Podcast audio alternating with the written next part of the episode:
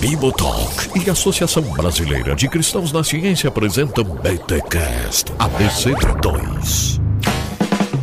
Muito bem, muito bem, muito bem. Começa mais um BTcast ABC2, o primeiro do ano.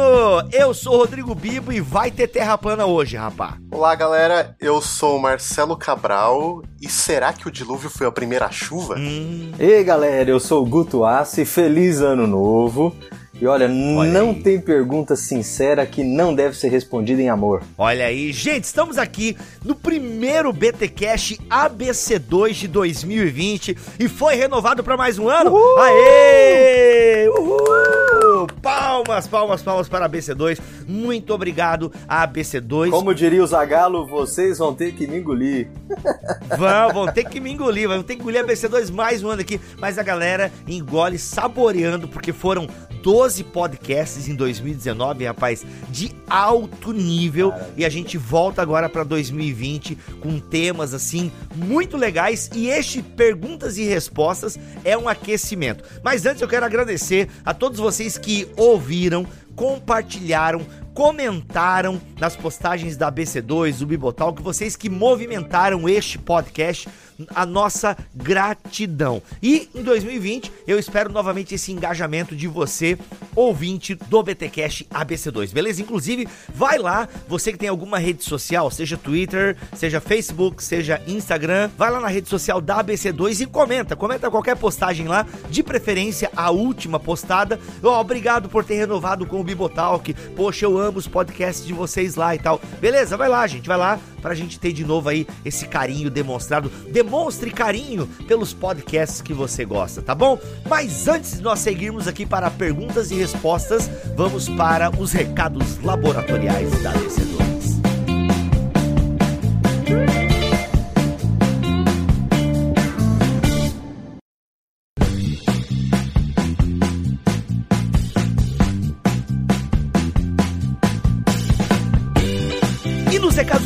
Laboratoriais Marcelinho, que temos de novidade aí para 2020 que já podemos comunicar os ouvintes da BC2? Então, Bibo, é, olha só, a gente com muita empolgação no último podcast já anunciou é, o preparo do nosso curso de especialização. Uau!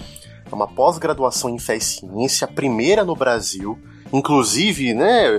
É uma especialização com reconhecimento do MEC, é, todo esse carimbo institucional importante para quem quer ter não somente um ganho em termos de formação, mas também para o seu currículo.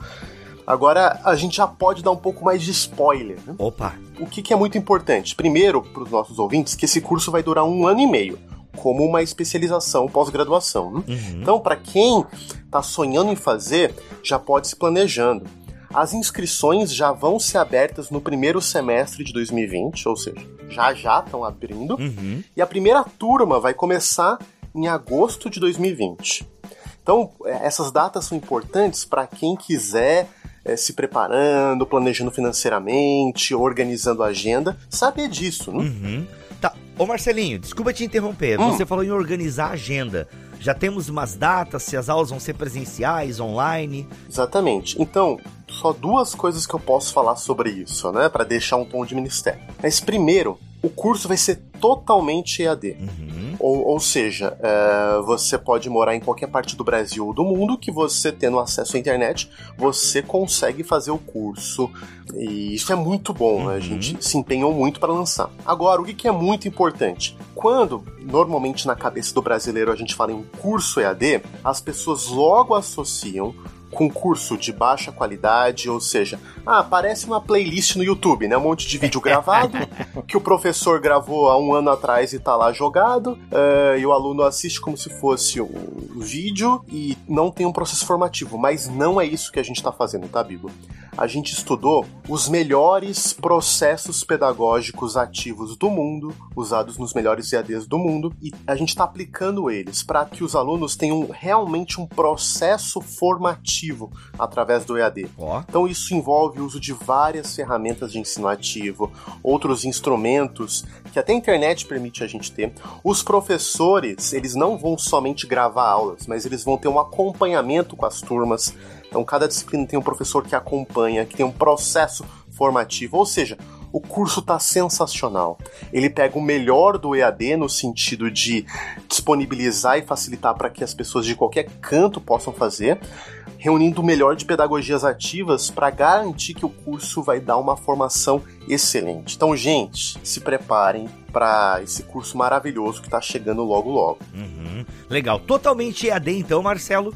E não precisa então ter um momento presencial, uma prova final, alguma coisa assim.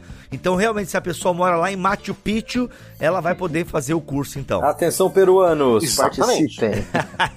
Ai, que da hora, mano. Legal. Isso Totalmente aí. online e com aquela. Se o cara se dedicar, ele vai ter um acompanhamento. O cara tem uma dúvida, joga lá no fórum, tem monitores, os professores estão em cima. Não é aquela coisa jogada, né? Ótimo. Exatamente. Muito bom. E assim, não é só tipo assim, joga uma dúvida no fórum. Tem isso também, mas tem todo uma série de é, atos pedagógicos, uhum. estruturas pedagógicas que o professor acompanha uma série de atividades dos alunos. Uhum. Né? Então uhum. tem toda um, uma metodologia de formação, ou seja, o aluno não vai ganhar só informação, ele vai ser formado uhum. para ser um, um, vamos dizer assim, um, um, missionário de fé e ciência, um acadêmico capaz de dialogar fé e ciência, seja na igreja, seja na academia. Legal, muito bom. E o último recado da BC2, aguenta aí, porque vai ter um acampamento massa. Alô, galera do Sul. E aí, Guto, qual é que é? Cara, é realização de um sonho, viu, Bibo? Há muito tempo a gente já vem sonhando em fazer um acampamento de ciência e fé. Cara, acampamento é, é, é linguagem massa. de crente, né, cara? A gente sabe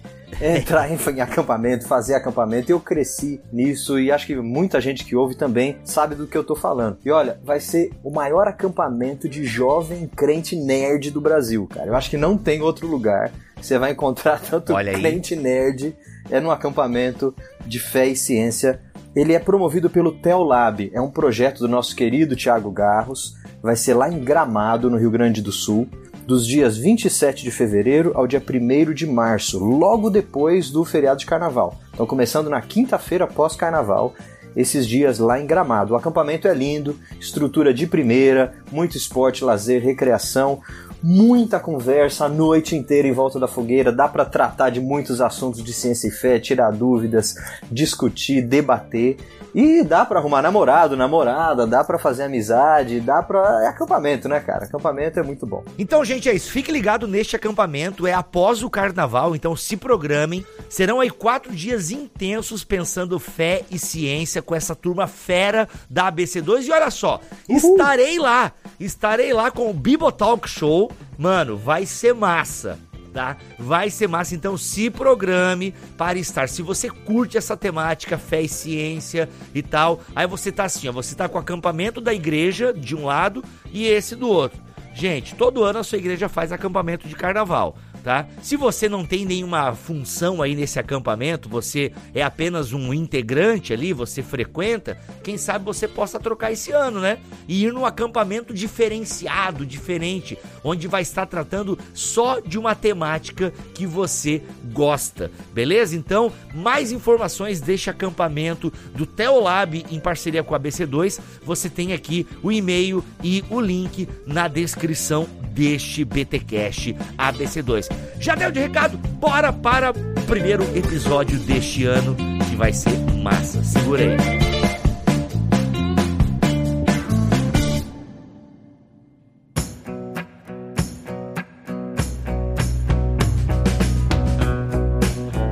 Olha só, fizemos aqui algumas perguntas no Instagram do Bibotalk sobre ciência e fé e a galera colocou lá as suas dúvidas.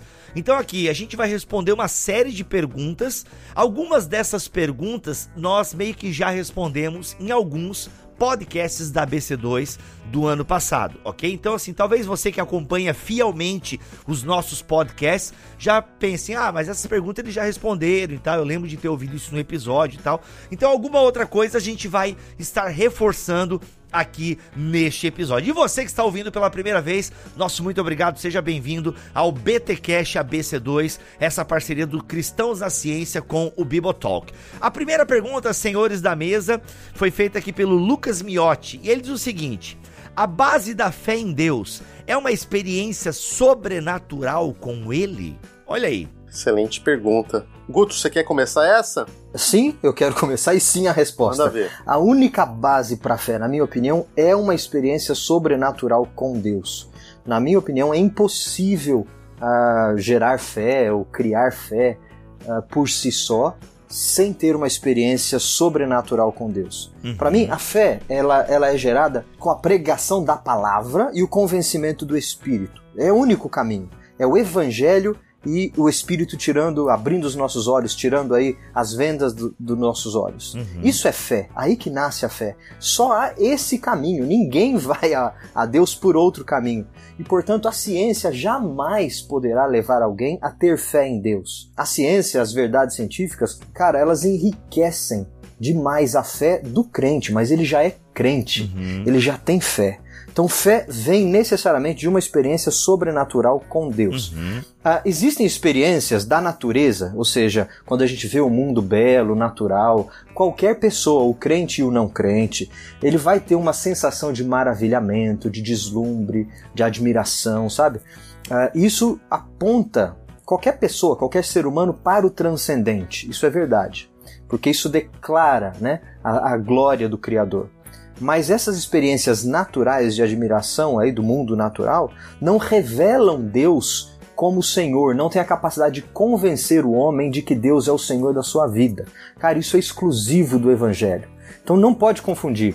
Se maravilhar com ciência, adorar, adorar no sentido assim, de gostar muito de, de ciência, fazer boa ciência, e na certeza de que isso glorifica a Deus é uma coisa. Agora, só glorifica a Deus com ciência aquele que já tem fé. Portanto, a fé vem anterior e ela vem de um, uma experiência sobrenatural. Uhum. Agora, Guto, e toda aquela questão da apologética, por exemplo, né? Ah, apologetas que procuram falar da razoabilidade da fé cristã, é, ou seja, mostrar que a crença cristã tem sentido, tem uhum. lógica. Claro. Essa tua fala não desmerece esse trabalho técnico, digamos assim, da apologética. É, vamos pegar um Alvin Plantinga, por Isso. exemplo, que até foi lançado com o selo da ABC2 aí em 2019, uhum. e é uma questão teórica, eu diria assim, filosófica. Uhum. Essa tua fala não desmerece esses apologetas que de alguma forma querem mostrar que há sentido uhum. na fé cristã, na teologia cristã. Exato. Bibo, isso para mim, a, a, dar sentido, dar razão para a nossa fé, como está no texto bíblico em Pedro, uhum. é, é, é necessário, é consequência daquele que já tem fé. A semente de fé, ela não vem pelo raciocínio lógico humano. Eu entendo que a semente de fé vem pela pregação de uma mensagem que é loucura para os que estão se perdendo. Cara, é uma mensagem que não faz sentido a não ser que você receba entendimento do Espírito. Uhum. Cara, é João 3,16 e isso não faz sentido para ninguém senão através das lentes do Espírito. Uhum. Agora, depois que você tem fé, e você passa a ver o mundo né, com outros olhos, com os olhos de Cristo, uhum. aí tudo faz tanto sentido que é impossível você não colocar a razão, porque ela participa da sua fé. Uhum. Uh, o seu raciocínio lógico se ajoelha diante da consistência lógica e, ra e racional da fé, mas também da, da, da, da sua, do seu profundo poder emocional, espiritual, sabe? Uhum. A, a, fé mexe com tudo na nossa vida, uhum. inclusive com a razão. Então, dar razão para a nossa fé, conseguir explicar por que, que eu creio, é, é fundamental para o cristão que está amadurecendo a sua fé e consolidando a sua fé, mas não é o ponto inicial de geração de fé. Uhum. Ô, Bibo. Sim? Deixa eu fazer uma, uma concordância meio discordando do meu amigo Guto aí. Olha, adoro. Manda ver. Briga, briga, briga. Não, eu, eu, vejo o seguinte, né? É muito interessante quando a gente olha caminhos de jornada de fé. Eu creio que o, o Guto cresceu numa família cristã, Guto. Uhum. Cresceu na igreja. Eu não, né? Eu, eu nasci num lar que não é cristão e, e, tive uma experiência de conversão ao longo da minha adolescência. Não, um ponto é o seguinte: em termos teológicos, é, eu concordo com o Guto totalmente que o único modo de alguém é, reconhecer Jesus Cristo como Senhor, compreender a natureza triuna de Deus, etc., é através da operação do próprio Deus. Né? A gente sabe que a fé é um ato uhum. da graça divina. Romanos 1 e 2. Isso, é, uhum. então é um ato da graça divina. Agora, é, pensa no que o Francis Schaeffer dizia da importância do que ele chamava de pré-evangelização. E o Francis Schaeffer concordaria com tudo isso que a gente está falando aqui, mas ele falava o seguinte: para um não cristão, às vezes ele tem muitas barreiras de sequer considerar a fé. Né? Porque para ele a fé cristã pode ser completamente é, uma coisa é, irracional, tola, anticientífica. E o, o Schaefer falava que às vezes antes da gente ter a possibilidade de evangelizar, ou seja, de explicar o evangelho, a gente precisa pré-evangelizar, que é como se fosse limpando essas barreiras, essas sujeiras que as pessoas têm. Né?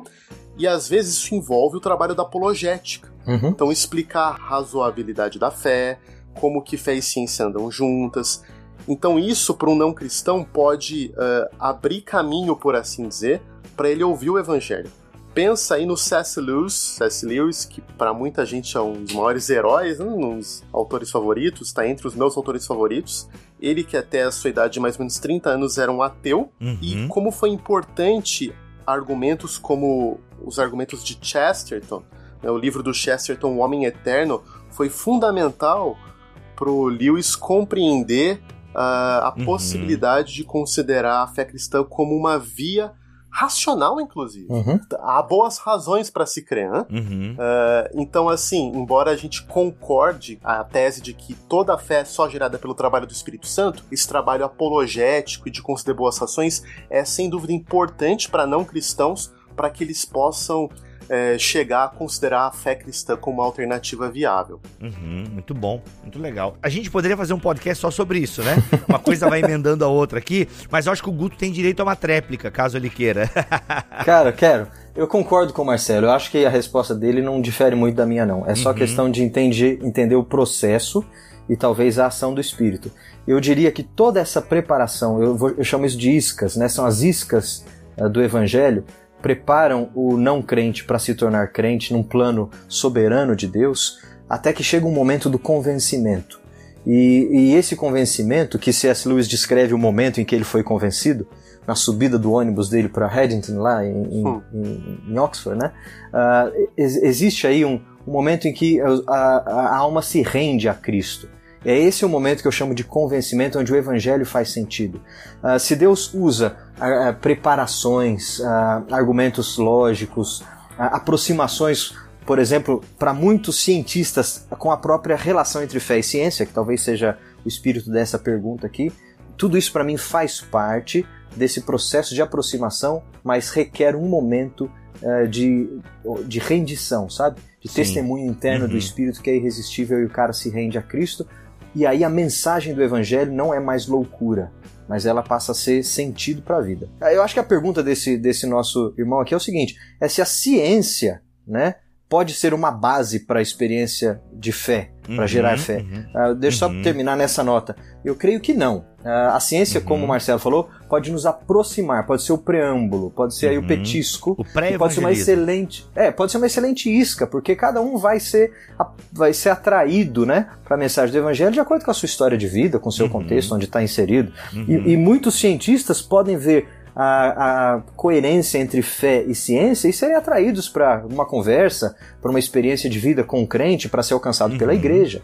Uh, mas eu, eu, creio que, vamos responder assim, evidências científicas, uh, uma após a outra, não têm condições de, de nos levar ao conhecimento de Deus como Salvador e Senhor das nossas vidas. Uhum, muito bom. Temos um podcast aqui da BC2, ou melhor, da Vida Nova, sobre teologia natural. Mas Isso. como ele foi feito com o pessoal da BC2, também estamos indicando aqui. É da nosso. Teologia Natural, Marcelinho e Thiago Garros. Galera, ouça esse podcast que vai ajudar bastante aí. É, no caso do Lucas, né? Você que fez a pergunta, procure aí BTQ, é Teologia Natural. Joga aí, Teologia Natural Bibotalk no Google que você vai achar o podcast. E tem um outro Lucas que fez uma pergunta pergunta que eu acho que eu já consegui emendar com essa daqui.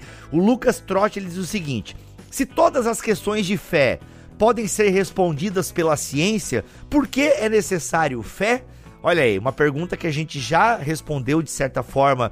É, acho que foi até nesse Teologia Natural, Marcelinho, se não me falha a memória. Mas eu achei legal emendar aqui. Sim. E como é que a gente pode responder essa do Lucas? Cara, eu vou ser rápido. Primeiro, a pergunta é muito boa, mas ela daria um podcast inteiro também, né? É o Deus das lacunas. Preencheu a lacuna, acabou Deus. Isso. Então, mas assim, tentando responder de maneira breve a pergunta excelente, de fato, no século XX, na primeira parte dele, um dos movimentos dominantes na filosofia da ciência, que era chamado de positivismo lógico, ou empirismo lógico, tem alguns nomes, mas surgiu lá principalmente no chamado Círculo de Viena, nomes como Rudolf Carnap. Né? Então, nesse movimento, de fato se acreditava que todas as respostas significantes da vida seriam dadas pela ciência. Hum? E se a ciência não pudesse responder, é porque ou a ciência não avançou bastante, então em algum momento a, a ciência responderia, ou porque essa pergunta não era significante, ela não tinha significado. Então é bem essa visão de que a ciência responde tudo. Agora, é interessante que na filosofia da ciência contemporânea, mesmo filósofos não cristãos rechaçam essa visão. Eles sabem que a ciência tem um uhum. determinado escopo, ou seja, a ciência é um conjunto de métodos e tarefas humanas é, produzidas por seres humanos que é capaz de responder perguntas sobre certas áreas da realidade e com certas limitações, né? Então, algumas perguntas sobre o mundo físico, químico, biológico, se você considerar aí as ciências sociais como ciências da sociabilidade humana.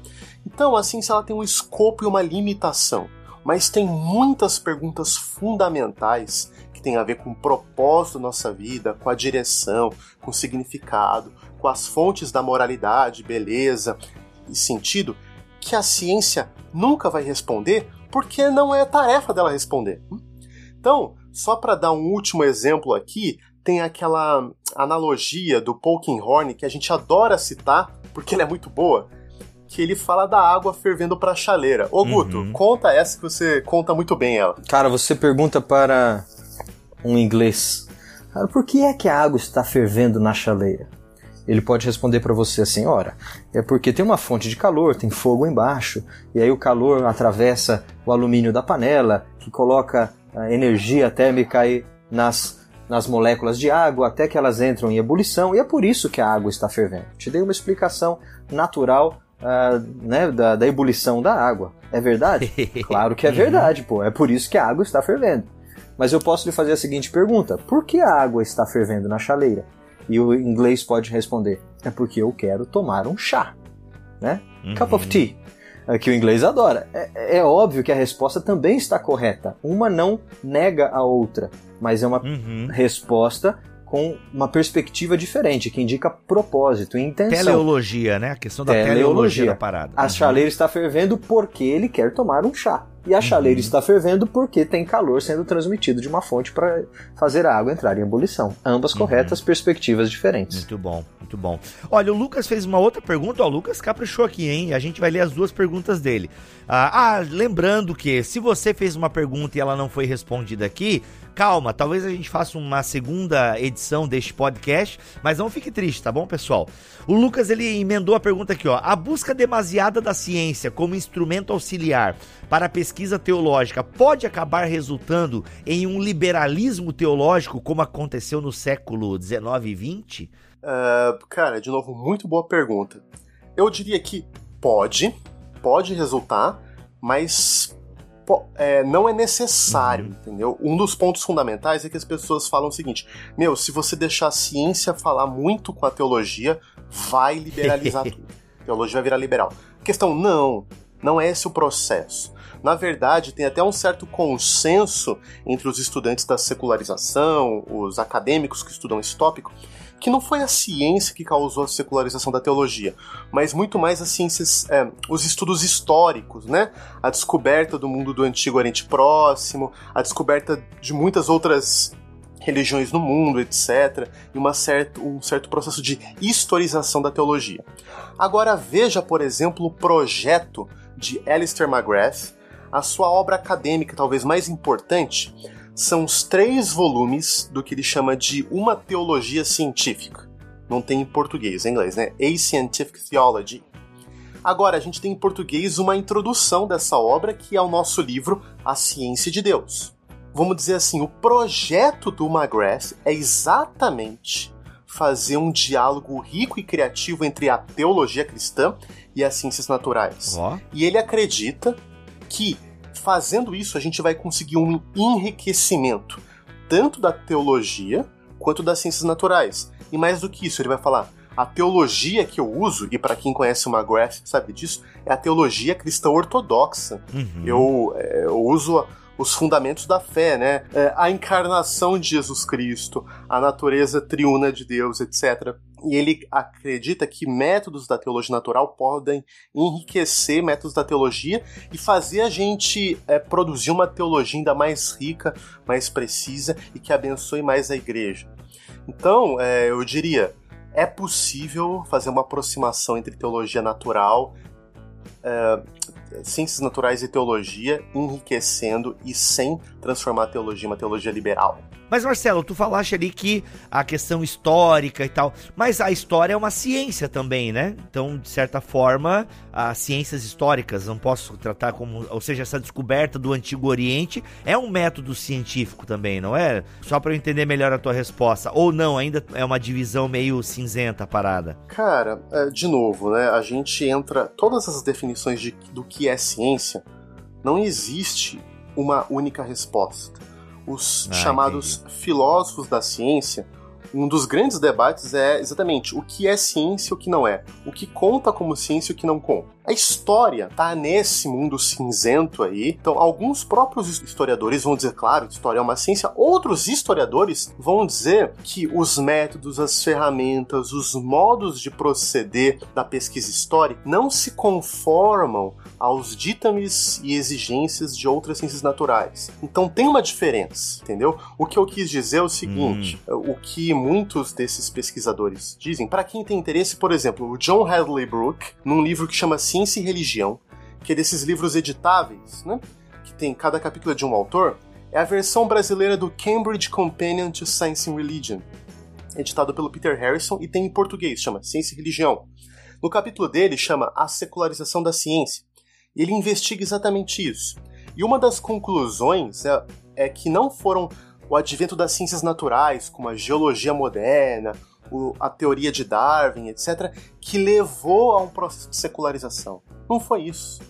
Mas uh, o, os estudos na área de história que começaram a enxergar mesmo a, a, o texto bíblico como um processo histórico longo, influências humanas, várias edições, né? e as descobertas de outras áreas do mundo em que haviam outras organizações religiosas, uh, e a partir disso, um processo de historização da própria teologia, que foi muito mais responsável por aquilo que a gente chama de teologia liberal do que as ciências naturais.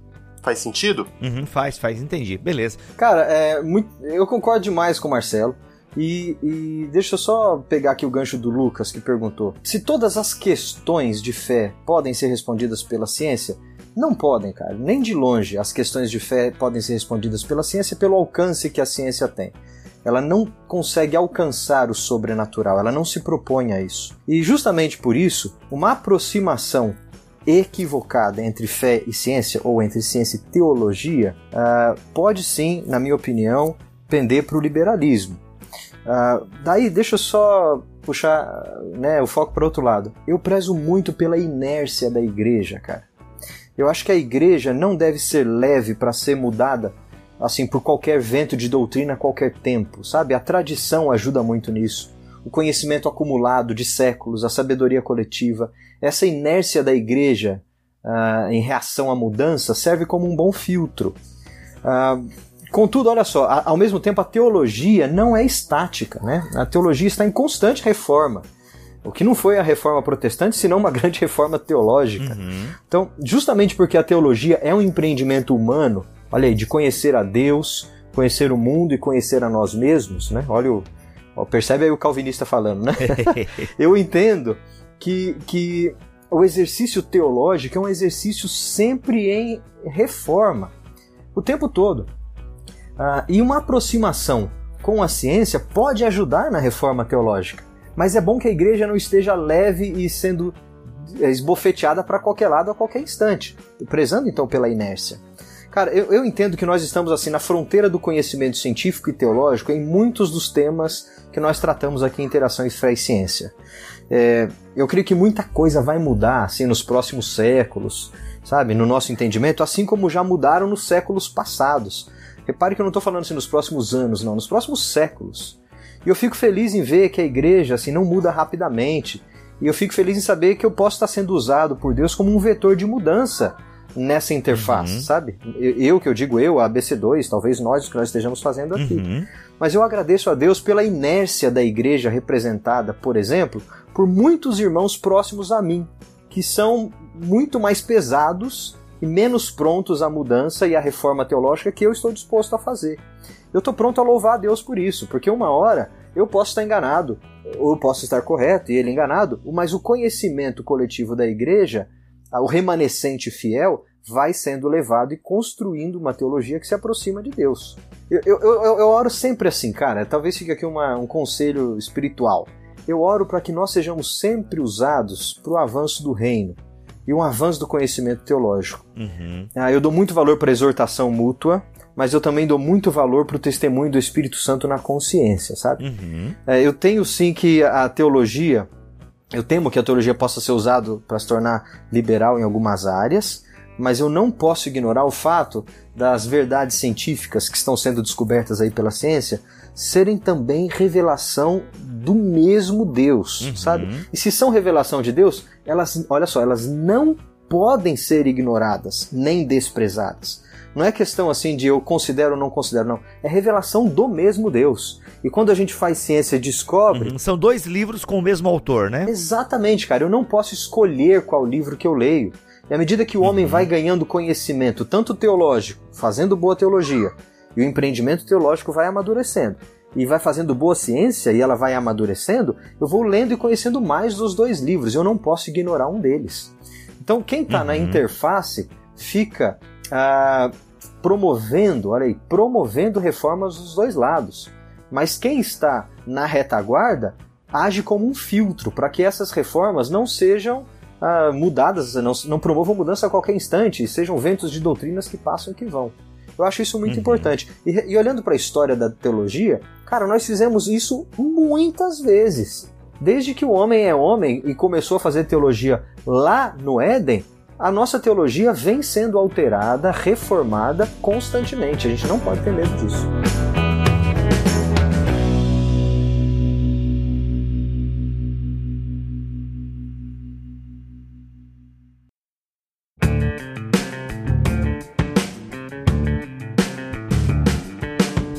Gente, o Lucian perguntou: a minha pergunta é: Big Bang existiu ou não? A série é muito boa, eu não via tudo, mas The Big Bang Theory eu vi até a sexta temporada. Mas, gente, e aí? O Big Bang, essa teoria científica, atestada ainda hoje, né? Como o Marcelo Glazer falou naquela entrevista que deu para mim e o Guto.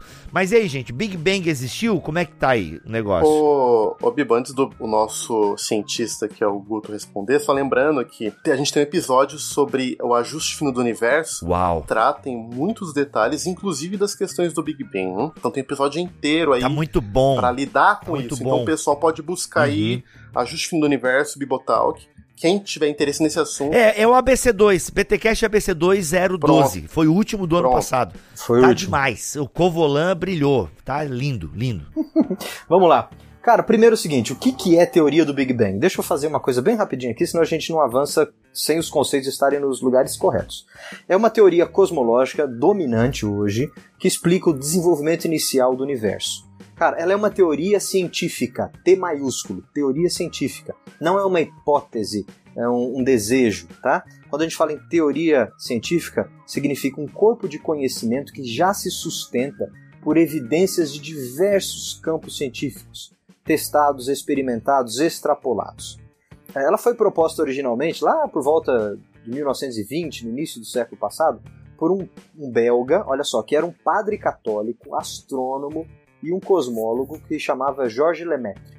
Uh, e ele propôs uh, essa teoria, naquela época, num contexto onde a, a, teoria predominante era de que o universo estava num regime estacionário, né? Uh, e não estava expandindo, ou não tinha expandido de um processo inicial. Portanto, a teoria do Big Bang nos explica hoje como é que o universo se desenvolveu lá no seu início. Olha o ponto importante agora. A partir de uma singularidade termo matemático aí, que é um ponto único, singular, sem explicação, no espaço-tempo. A partir desse pontinho aí, o universo se expandiu, originando o espaço e o tempo, e houve uma grande liberação gigantesca de massa e energia, Hoje nós falamos como uma explosão, mas não é uma explosão, né? Não dá para pensar que o Big Bang foi uma explosão, mas foi uma expansão da singularidade e ficou ironicamente conhecida Uau. como Big Bang, o grande bang, né? Grande explosão. Cara, foi irônico porque quem cunhou o termo Big Bang foi justamente o lado oposto, querendo uh, ironizar, ridicularizar a teoria de que o universo teria expandido de um ponto singular, numa entrevista de rádio lá na época, e o negócio ficou e adotaram o nome, né? Uh, de Big Bang. Uh, mas olha só, olha, olha por que é interessante. Olha por que é que eu disse que a teoria do Big Bang explica o desenvolvimento do universo e não a sua origem. Cara, a teoria do Big Bang não tem condições, olha os limites da ciência aí, de falar nada sobre a origem do universo. Ela apenas explica muito bem assim a cascata de eventos, né, de causa e efeito ao longo dos 14 bilhões de anos de desenvolvimento do cosmos mas ela não tem condições de falar nada da origem. Olha de novo, não tem condições de falar nada sobre propósito.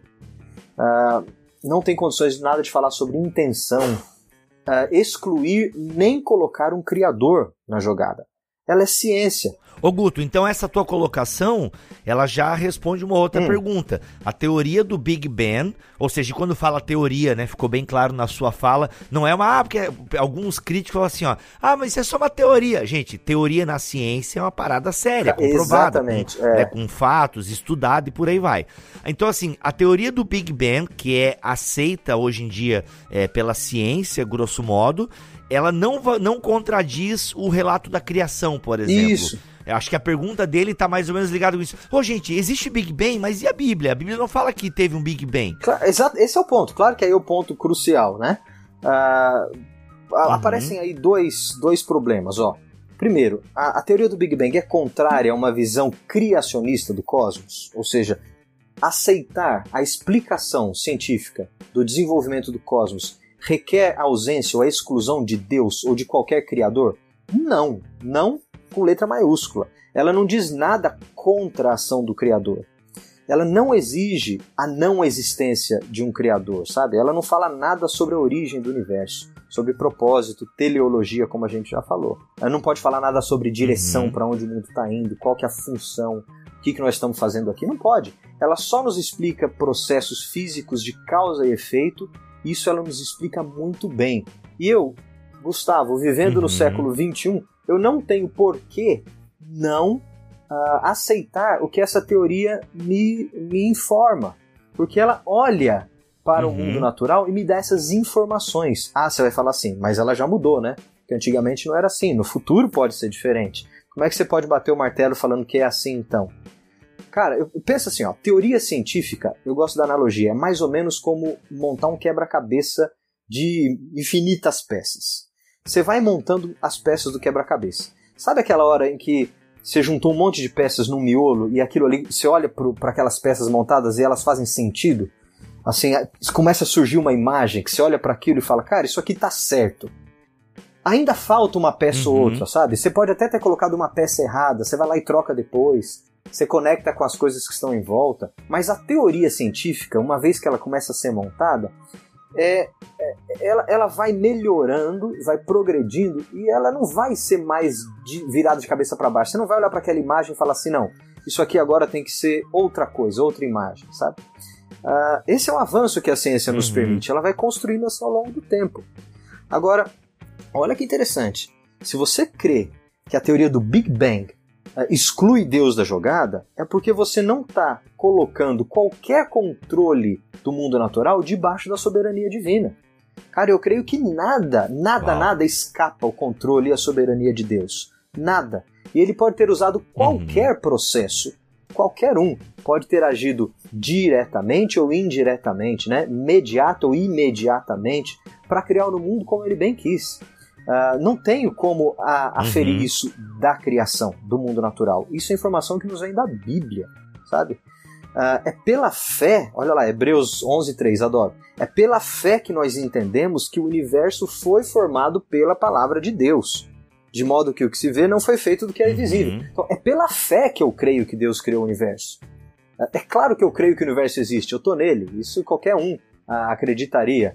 Mas é pela fé que eu creio que Deus é. criou o universo. E não porque o Big Bang me comprova. Uhum. Então olha que interessante. Por um lado, ele não exclui Deus da jogada. E olha agora o crente querendo pagar de cientista aí. Por outro lado, o Big Bang também não prova a existência de Deus. E o que a gente vê hoje é às vezes um, um, tipo de evangelismo científico que quer falar assim: tá vendo como é que o Big Bang prova a existência de Deus? Porque ele prova, voltando no tempo, que o mundo começou de uma singularidade. Portanto, tá ali o momento da criação ex nihilo. Tá ali o momento em que Deus agiu, sabe, no tempo e tal. Cara, não dá para falar isso também. Não coloque essa carga de provar a existência de Deus, porque a teoria que explica o desenvolvimento do cosmos nos aponta para uma singularidade. Não dá para fazer isso. Né? Ah, o, o, o seguinte, o, o Big Bang nos explica que o cosmos existe há 14 bilhões de anos. E aí que entra o grande problema, óbvio, da pergunta do nosso irmão lá. Como é que isso fica com a narrativa de Gênesis, né, cara? Como é que você encaixa as duas coisas? Ora, elas não se encaixam. Na verdade, são narrativas que não foram feitas para se encaixar. Se pontos uh, são pontos de vista assim diferentes, né? que revelam aspectos diferentes da criação do universo, sabe? E o que nós aprendemos do uhum. mundo natural e o que nós aprendemos da revelação especial são informações verdadeiras e complementares. Então, olha só, não coloque no texto bíblico uma carga que ele não se propõe a revelar. Cara, eu não devo parar de uhum. ler o uhum. texto bíblico de assim da forma que eu lia, porque agora nós temos compreensão diferente vinda da revelação geral. Uh, nós precisamos sim ler o texto trazendo informação da revelação geral. Tá? Se você entende que o mundo natural também é revelação do mesmo Deus das Escrituras, e que as duas revelações são livros do mesmo autor, cara, então você consegue retirar a carga que antes estava posta lá sobre as Escrituras, nesse assunto cosmológico, porque hoje nós adquirimos melhor conhecimento do funcionamento do mundo natural. Isso vem da ciência. Isso significa que a narrativa bíblica uhum. perdeu o seu valor ou sentido? Claro que não. Na verdade, significa que o seu valor e sentido para todos os povos de toda a Terra, em todo o tempo, está preservado e, na verdade, evidenciado. Cara, é, é nesse ponto que uhum. tem discordância, sabe? É nesse ponto que eu discordo uhum. de muitos dos meus irmãos, discordo em amor, em achar que, em entender que eu posso atualizar compreensão teológica a partir de revelação geral ou seja, de boa compreensão do mundo natural. Uma deve promover a outra. Bem, isso tudo depende, Marcelinho, de como a gente lê o texto bíblico, né? A leitura de Gênesis, entender que Gênesis é um texto teológico, é uma narrativa Perfeito. teológica e não um livro de ciências. E aí eu já emendo duas perguntas aqui. Uma é do Marcelo, teu xará, e a outra gente é de uma boa. pessoa, é, Marcelo deve ser gente boa, que é a Efi Souza. E olha só, a Efi pergunta: Homens das cavernas e Adão e Eva. Como eu explico pro meu filho um negócio desse? Olha aqui, né? Nós temos aqui um pai desesperado ou uma mãe desesperada. Efi Souza, fiquei na dúvida se é homem ou mulher, tá? E o Marcelo pergunta: Adão veio do Homo sapiens? E aí, senhor Marcelo, como é que a gente responde a esses pais desesperados aqui? É, são perguntas boas, cabriocáricas, tá? Mas tá aí, homens das cavernas Adão e Eva, como é que a gente responde para esse mancebo que na escola vê lá imagens de homens da caverna, assiste aquele filminho chamado Elo Perdido? Caramba, será que passam isso nas escolas ainda? Caramba, bicho. e aí? E aí na igreja ele aprende Adão e Eva. Vamos. Pois é, Bibo, assim, isso valia a pena a gente ter dito logo no começo do podcast. É, talvez seja óbvio, mas é bom lembrar, né? Que todas as opiniões expressas nesse podcast por mim, por Guto, não necessariamente representam a opinião da ABC2, tá bom? Boa. Por quê? Porque a ABC2, inclusive, ela não tem uma posição definida sobre esses vários temas. Ela é uma associação de cristãos que têm interesse nesse tema que pode reunir pessoas com vários pontos de vista. Então, uhum. esse aqui é um podcast que eu e o Guto estamos palpitando na, na melhor das intenções, tá bom, gente? Bom, vamos lá, de novo. Uh, assuntos importantíssimos, difíceis de serem respondidos Bom em demais. poucos minutos para cada pergunta, mas vou dar uns palpites. E Bibo, lembra pro pessoal que tem um podcast comigo que é do Adão Tinha Umbigo. Sim, é... muito bom, justamente. Que é basicamente aquele livro que a ABC2 lançou com a Ultimato, O Mundo Perdido de Adão e Eva. A gente meio que dá uma olhada a partir desse livro, tá? O título é Adão tinha umbigo? A gente meio que responde um pouco dessas perguntas. Tem também um do Bibotalk sobre é, Gênesis 1 a 11, como ler Gênesis de 1 a 11. A gente também tem um podcast aqui, que isso também pode ajudar e vai complementar o que o Marcelo rapidamente vai ter que falar aqui. Tá, então, gente, eu vou colocar duas visões principais, tá bom? Embora quero lembrá-los que tem muitas visões, não duas nem só quatro, mas muitas visões sobre esse debate, o que prova que esse não é um tema em que há um consenso entre teólogos e cristãos. Então a gente deve manter um certo espírito de humildade para falar qualquer coisa com muita certeza e respeito com irmãos que pensam um pouco diferente, tá bom? Mas dito isso, tem a posição é, alinhada ao que a gente chama de criacionismo científico, normalmente ligado ao pessoal do criacionismo da Terra Jovem, que vai dizer é, que a Terra e os seres humanos têm aí entre 7 e 10 mil anos de existência. E muito rapidamente, como a gente lê na Bíblia, já os primeiros filhos de Adão e Eva é, tiveram a tarefa de construir as civilizações. Então não houve um longo período de milhares ou milhões de anos né, em que diversas uh, espécies de hominídeos habitaram cavernas, etc. Bom, uh, então eles afirmam que não houve muitos homens das cavernas. Houveram alguns grupos aí nos últimos 5, 6, 7 mil anos que viviam em cavernas, etc e tal, mas não uh, concordando com a, as evidências que antropólogos e, e, e cientistas dessa área afirmam. Né? O que, que os cientistas, antropólogos afirmam, de acordo com muitas evidências de achados fósseis, de achados de várias uh, uh, matérias-primas, instrumentos tal, é que por grande parte da história dos hominídeos, ou seja, aí a gente fala em 2 milhões de anos que existem hominídeos, não homo sapiens, tá, gente? Por boa parte, ou seja, por quase 1.9 milhão de anos, os hominídeos eles foram nômades. Eles não, não tinham instrumentos e tecnologia suficiente para se assentar, né? Então eles eram caçadores e coletores e ficavam numa região até exaurir os recursos e iam para outras. E como tinham poucos recursos tecnológicos, eles habitavam em lugares em que a própria natureza oferecia proteções. Um dos é exemplos, é, um dos exemplos é a caverna, não só, né, que ficou homem da caverna, mas Uh, outros lugares que as condições naturais ofereciam proteções contra chuva, frio, uh, animais selvagens, eles habitavam para proteger. Isso não significa que eles não faziam nenhuma tendas, não construíam, eles construíam. Inclusive, a gente tem achado que hominídeos muito antigos, inclusive neandertais e outras espécies, já produziam alguns tipos de ferramentas, alguns tipos de cultura, inclusive pasmem, amigos, arte. Algumas formas incipientes oh. de arte, o que a gente ouve aí dos desenhos dos Homens da Caverna. Alguns, inclusive, são gravuras interessantíssimas, tá bom? Então, uhum. o que a ciência diz é que é, hominídeos de várias espécies têm produzido uh, materiais, etc., mas assentando em cavernas. Agora, mais ou menos 300 a 250 mil anos atrás, surgiu, isso de ciência, o que a gente chama de Homo sapiens, que é a espécie com a qual nós nos identificamos. Nós somos parte da, dos Homo sapiens. Uh... tem as mulheres sapiens também, vamos ser inclusivos aí, galera. Muito bom, gender inclusive, né? Uh, ai, ai. Mas só homem e mulher sapien, Bibo? Não, não, não vou entrar nesse. É... Sim, só homem e mulher sapien. Mas uh, o ponto é que, então, há mais ou menos 100 mil anos atrás, diz a ciência, os Homo sapiens começaram a passar por uma revolução cultural muito grande quando começou a desenvolver símbolo, linguagem. Agora, olha só, é só muito recentemente, no que a gente chama de um período neolítico, há 9, 8 mil anos atrás, que o homem consegue finalmente ter uma explosão em revolução agrícola e deixa de ser nômade e consegue uh, assentar, né?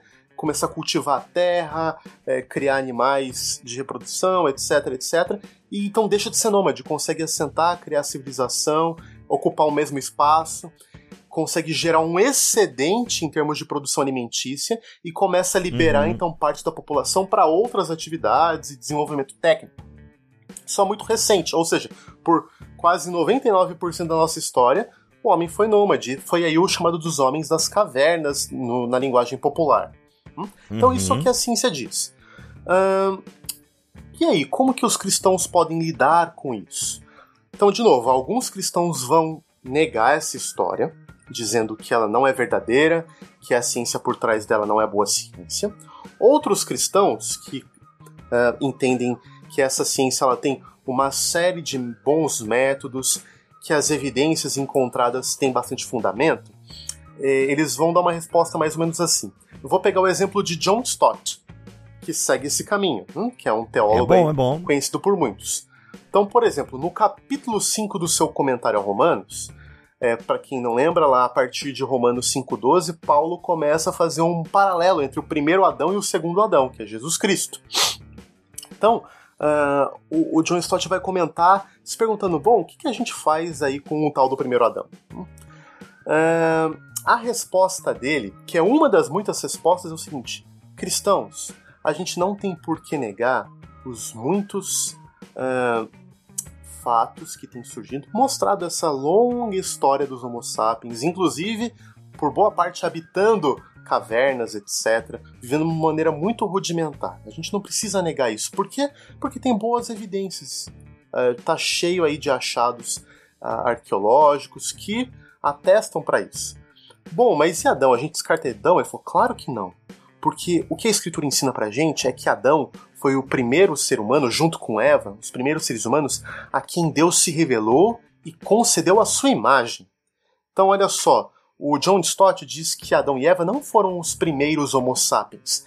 Eles foram, para usar uma linguagem, os primeiros Homos divinos. Os primeiros seres humanos que receberam uma revelação especial de Deus e foram os portadores da imagem divina e receberam a tarefa de Deus de cuidar do jardim, desenvolver a terra para a glória dele. E através da sua grande atividade humana, refletir a beleza, a sabedoria, a justiça divinas e que fossem capazes de reunir todas as glórias da criação e retornar isso para Deus em ação de graças. hum? Então ele diz: não, a gente não precisa negar que Adão e Eva eles existem bem recentemente, aí nesse período do Neolítico. São, é, tem vários pais, avós, bisavós, travós que já eram Homo sapiens, mas eles receberam a revelação de Deus. Então essa Uhum. é uma das várias respostas que têm sido dadas por cristãos evangélicos para tentar entender como compreender, Conciliar. conciliar de certa maneira a compreensão teológica de Adão e Eva com a ciência. Todos concordam com isso? Não. Existem muitas outras alternativas? Sim. Dá tempo da gente falar todas agora? Não. Não! Fica a conversa para depois. Um dos livros da nossa série, gente, que é Criação e Evolução, Precisamos Escolher, do Dennis Alexander, na- nos capítulos finais ele fala de vários modelos para a gente entender Adão e Eva. Ele dá lá cinco modelos. Então, para quem tem curiosidade, vale a pena conferir. Como é que é o nome do livro, Marcelinho? Criação ou Evolução, Precisamos Escolher, Olha aí. de Dennis Alexander. É porque uma das perguntas foi: dá pra ser cristão e evolucionista, cara? Como é que é? Cara, eu diria direto, não. Uau! possível ser cristão evolucionista, mas é possível ser cristão e criacionista evolucionário. Uau! Vou explicar rápido, tá bom? De novo, para quem quiser uma resposta mais condensada, tem o nosso livro sensacional em parceria com a Thomas Nelson Brasil, que é A Origem. Muito bom. Quatro visões cristãs sobre criação, evolução e design inteligente. Vai lá. Por que, que não dá, Marcelo, para ser cristão e, e ser evolucionista? Porque, gente, evolucionismo, presta atenção no ismo aí, não é uma teoria científica. Evolucionismo é uma cosmovisão que procura, a partir da teoria evolutiva, explicar tudo, explicar a, a vida, a moralidade, ela faz afirmações, por exemplo, que a moral é uma simples é um simples efeito é, do processo evolucionário, que a vida não tem propósito, que a gente está aqui por acaso. Isso é o evolucionismo, gente, não é uma ciência. Isso contradiz a visão cristã de que o próprio Deus Criador é, fundou o universo a partir da sua livre vontade, que nós, seres humanos, somos feitos de acordo com a imagem de Deus. Então não dá para conciliar. Agora, o que, que, é possível conciliar é uma das quatro visões. Hum? Uh, é que cristãos compreendem, alguns, né? Como o próprio. John Stott, que o processo evolutivo, que é a teoria da evolução, ela explica a origem biológica das espécies, gente. Inclusive, eles defendem que foi um processo natural que o próprio Deus usa e guia e controla dentro da soberania para realizar a grande diversidade de espécies que existem. É um processo inteligente que o próprio Deus fundou e organizou. Não é um processo que Deus não tem controle, entendeu? Uh, então eu diria, não dá para ser evolucionista, mas alguns cristãos se consideram criacionistas evolucionários, ou seja, eles aceitam em linhas gerais a teoria da evolução, uhum. mas rejeitam a cosmovisão evolucionista. Cara, e, ó, e tem muito crente que pensa assim, viu, Bibo? Tem muita gente que entende que a teoria da evolução não exige a ausência de Deus e muito menos nega a existência de Deus. Uh, e na verdade, eu acho que tem muito crente ao redor de quem está ouvindo, de todos nós, que pensa assim, a gente às vezes nem se dá conta, né? O, o Marcelo mencionou uh, John Stott aí, mas se você quiser só pensar uh, em grandes nomes, só, só para mostrar que isso não pode ser visto como uma fraqueza teológica, sabe? Porque tem gente muito boa que a gente reconhece com excelente teologia e até consome a teologia que eles produzem e admira, e que pensa desse jeito. Então não é assim uma fraqueza da mente ou uma, um argumento, sabe, de muleta. Uh, C.S. Lewis, o Alistair McGrath, o N.T. Wright, Cara, o Tim Keller, Opa, ó, Tim Keller. Tim Keller já pegou metade é, da audiência o, aqui do Bibotalk. Pois é. sabe, o, ó, o B.B. Warfield, que é o pai, o pai lá da inerrância bíblica, Karl Barth, quer ver? Billy Graham, sabe? Todo, só falar dos evangélicos, hein? Sem entrar nos teólogos católicos, por exemplo. Uhum. Todos esses que a gente consome teologia há tantas décadas, para não dizer séculos, é, são, são aí é, cristãos, são crentes que entendem que é possível é, é, entender o mecanismo de, de variação das espécies explicado pela teoria da evolução. Muito bom, muito bom. Gente, Maravilhoso, hein? Maravilhoso. E a Terra plana não vai dar, não vai rolar. em dois minutos, aí, Bibo? Dois minutos. Pô, é, eu achei que você, eu achei que você fosse esquecer da Terra plana. Não é possível, eu tô caindo na borda.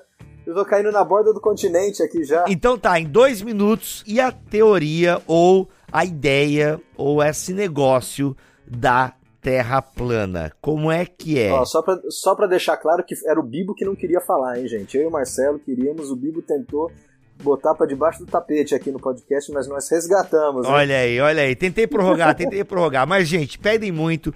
Não vai rolar. Ó, em termos de BTcast, jamais vai rolar. Agora, se a BC2 quiser fazer, tô aberto. Mas e aí? Teoria da Terra plana é uma teoria como é que é essa parada da Terra plana? Então, já que em dois minutos dá pra resolver, que senão meu editor me mata também, né, gente? Aí vou ter que pagar extra pro editor. E aí, manda, Terra plana, qual é que é da Terra plana? Teve conferência em 2019 aqui no Brasil, a parada tá crescendo. E aí? Cara, Bibo, em poucas palavras, eu acho que é uma besteira. Né? Ah, meu Deus. É, não faz sentido nenhum hum. tentar explicar a, a, Terra a partir de um, de uma, um contexto aí de evidências de terra plana, cara. Não existe evidência para terra plana. Pelo contrário, existem evidências abundantes e escancaradas de um sistema esférico de planetas e orbitando e assim por diante. Agora, para mim, o ponto fundamental é o seguinte: a Terra plana indica dois pontos fundamentais na interação de fé e ciência que a gente não pode esquecer. Oh. Primeiro, é o exemplo de como a nossa interpretação das escrituras foi modificada pelo avanço do conhecimento científico. Cara, lá no passado, é possível que se entendia, se concebia um mundo né, terreno plano, sabe, com o Sheol embaixo, com os pilares da terra, com o firmamento rígido e transparente, e aquela toda toda aquela cosmologia hebraica que vem dos egípcios e dos mesopotâmicos, tudo aquilo fazia sentido e era a única forma de se compreender um, o céu e as estrelas e, e os planetas girando em volta. Fazia sentido. As águas subindo da rocha e a chuva caindo de cima. E tudo se explicava nessa linguagem. Mas olha só, a nossa interpretação das escrituras foi mudada, porque ninguém mais em sã consciência, vou dizer sã consciência, lê o texto bíblico hoje seriamente achando que o que o texto quer dizer são afirmações da geologia, da cosmologia do, do planeta e muito menos do universo. Só para pegar a linha, o exemplo é o seguinte: assim como a gente ouve lá que as janelas ou as comportas do céu foram abertas para que a chuva caísse, eles de fato eram a visão no Antigo Oriente Próximo de que o cosmo tinha uma abóboda fixa, dura, como se fosse é, um, um, Não era de vidro, né? Mas assim, como se fosse uma estrutura fixa em que as estrelas eram pontinhos presos e ela separava as águas de cima. E como que as águas saíam? Quando as portas abriam, portas literais. Né? Então essa era a visão que os antigos tinham. Agora, é, ninguém, nem mesmo terras planistas de hoje, acreditam que a chuva é formada por essas águas que estão suspensas lá e as portas abrem. Então, se a gente não precisa se ater a esse ponto literalista, por que alguns insistem que a gente tem que atender ao literalismo quanto à suposta esfericidade da Terra ou sua planicidade, né? Pois é. Então, esse é um ponto fundamental, sabe, cara? Vai além de debater Terra plana, é debater como a nossa visão e interpretação das escrituras pode ser modificada com o conhecimento adquirido da ciência. E o segundo ponto para mim é o seguinte, é entender como que a revelação escriturada foi acomodada num contexto histórico e cultural onde ele foi revelado. Sabe, essa era a cosmologia da época.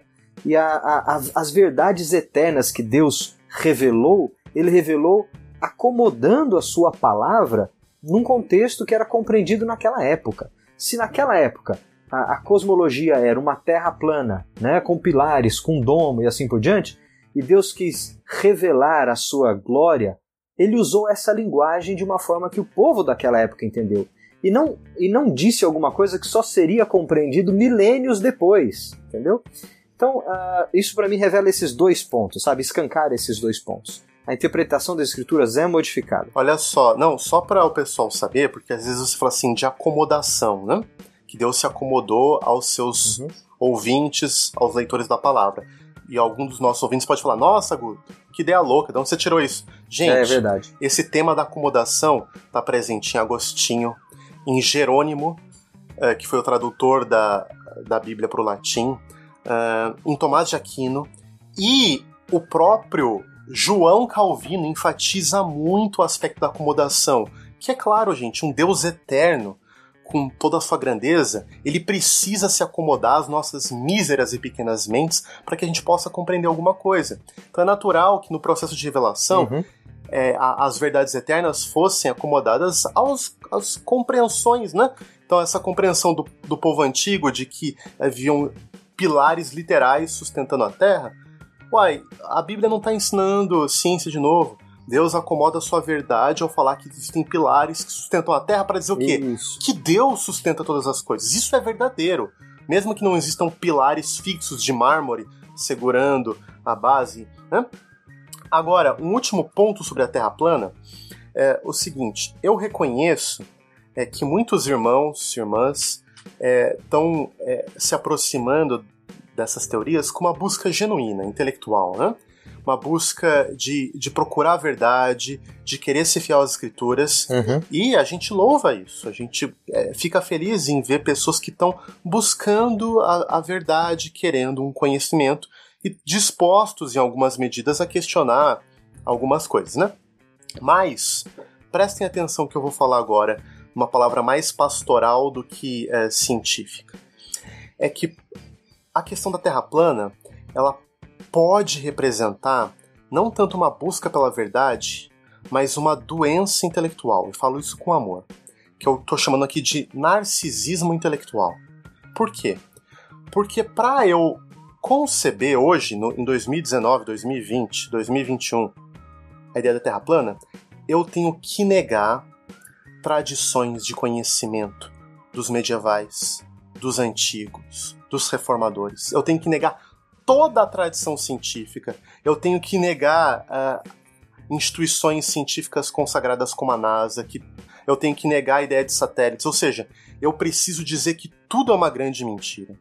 Que Agostinho estava errado, que os medievais estavam errados, que os modernos, todos eles, gente, né, os, é, os pais da evolução científica, todos cristãos e todos atestavam a felicidade da Terra, todos estão errados. Eu tenho que dizer que tudo está errado para dizer que eu, é, ou talvez o meu grupo, ou talvez um iconoclasta ou outro, são os buscadores da verdade. Isso reflete menos uma busca pela verdade, que a busca pela verdade, como disse Newton, é sempre a gente andando no, nos ombros de gigantes. A gente parte de uma confiança, é, de uma lealdade estabelecida entre os agentes epistêmicos, entre aqueles que concedem para a gente conhecimento. A gente precisa confiar, senão a gente não tem conhecimento de nada, né? De nada, nada, nada. Você tem que confiar que, que eu, o Bibo e o Guto somos pelo menos amigos que a gente tenta falar alguma coisa, senão você nem vai ouvir isso aqui. Então, todo o uhum. terraplanismo é baseado no narcisismo intelectual, no sentido que eu vou negar todas as instituições, todo mundo que fala sobre ciência séria, negar toda a tradição de conhecimento legada, porque eu vou redescobrir a, a, a verdade. Isso é perigoso, porque isso gera uma postura de arrogância, de como se eu pudesse desconsiderar toda a tradição intelectual e eu vou construir ela porque eu vi algum guru por uma régua é, no mar numa foto, ou negando que a NASA existe, ou dizendo que o Homem à Lua foi uma fabricação da mente de alguns, e, e daí eu tenho que inventar, fabricar uma série de teorias da conspiração. Isso pode gerar uma patologia na alma e não um encontro com a verdade. É isso aí. Uau! Muito bom, muito bom. Gente, é isso. Deu. ai, ai, ai. Foi o primeiro BTcast ABC2 de 2020. Vem muita coisa boa, gente. Ó, já temos algumas pautas desenhadas para 2020. Então, é fundamental que você compartilhe este BTcast, passe adiante, ensine outras pessoas a ouvir podcast. Ó, você que tem aí o grupo de jovens da sua igreja, mande os podcasts da BC2 para ele. Por quê? Porque eles estão nessa fase de ensino médio, eles estão bem nessa fase entrando na universidade, onde a fé é confrontada, e eu tenho certeza que a munição que nós estamos dando aqui, ou a base bíblico-teológica e científica, será de extrema importância para esses jovens que estão aí no ensino médio, começando a faculdade. Então, nos ajude espalhando o BTcast ABC2 aí e ensinando as pessoas também a ouvir o podcast. Beleza? Vamos ficando por aqui. Guto, obrigado pela sua presença mais uma vez aqui no BTcast ABC2. Grande abraço, Bibo. Até o próximo, se Deus quiser. Marcelinho, tamo together. Tamo junto, meus queridos. Deus abençoe todo mundo. É isso. Até o próximo BTcast, se ele quiser e assim permitir. Fiquem todos na paz do Senhor Jesus. Este podcast foi editado por Bibotalk Produções.